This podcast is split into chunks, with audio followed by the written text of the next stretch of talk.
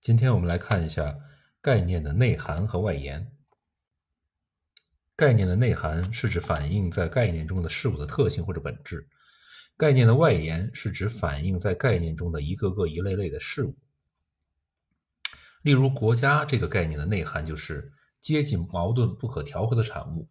维护一个阶级对另外一个阶级统治的机器等等。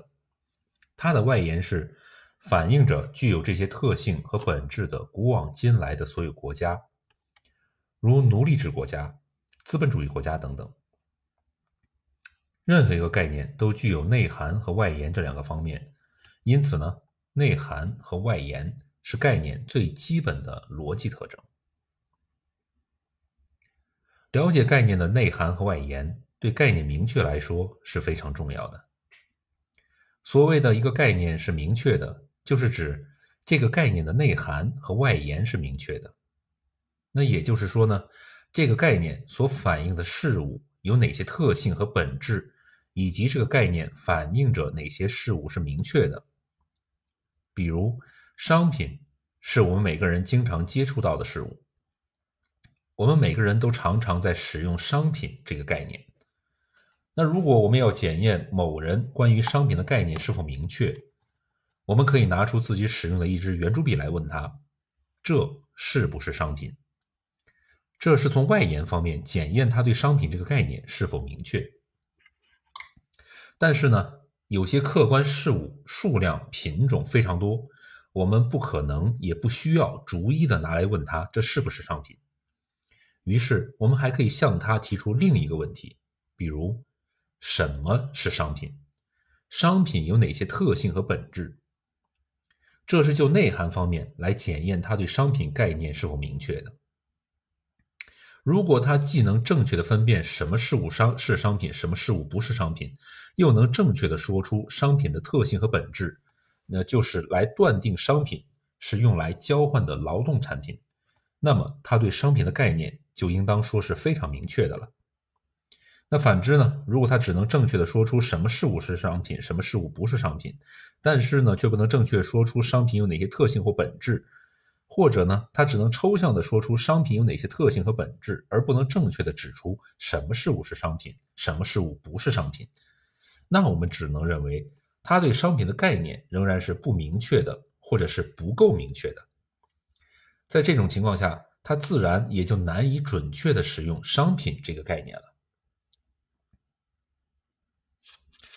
那内涵和外延是概念的两个不同方面，概念的这两个不同方面有着密切的联系。在内涵和外延的密切联系中，有一点值得我们特别注意，那就是内涵和外延有这样一种相互制约的关系。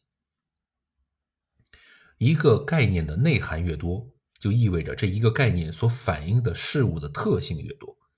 那么呢，这个概念的外延就会减少。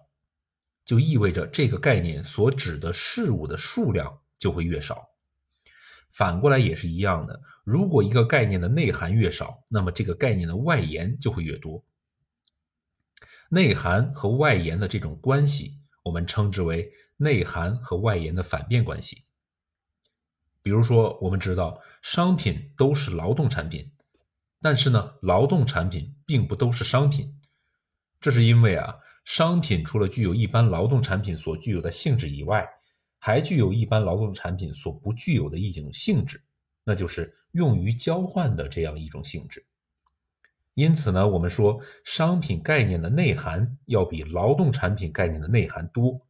而劳动产品概念的内涵要比商品概念的内涵少。而从外延方面来看，由于劳动产品除了关于全部商品之外，还包括一些不是用来进行交换的产品，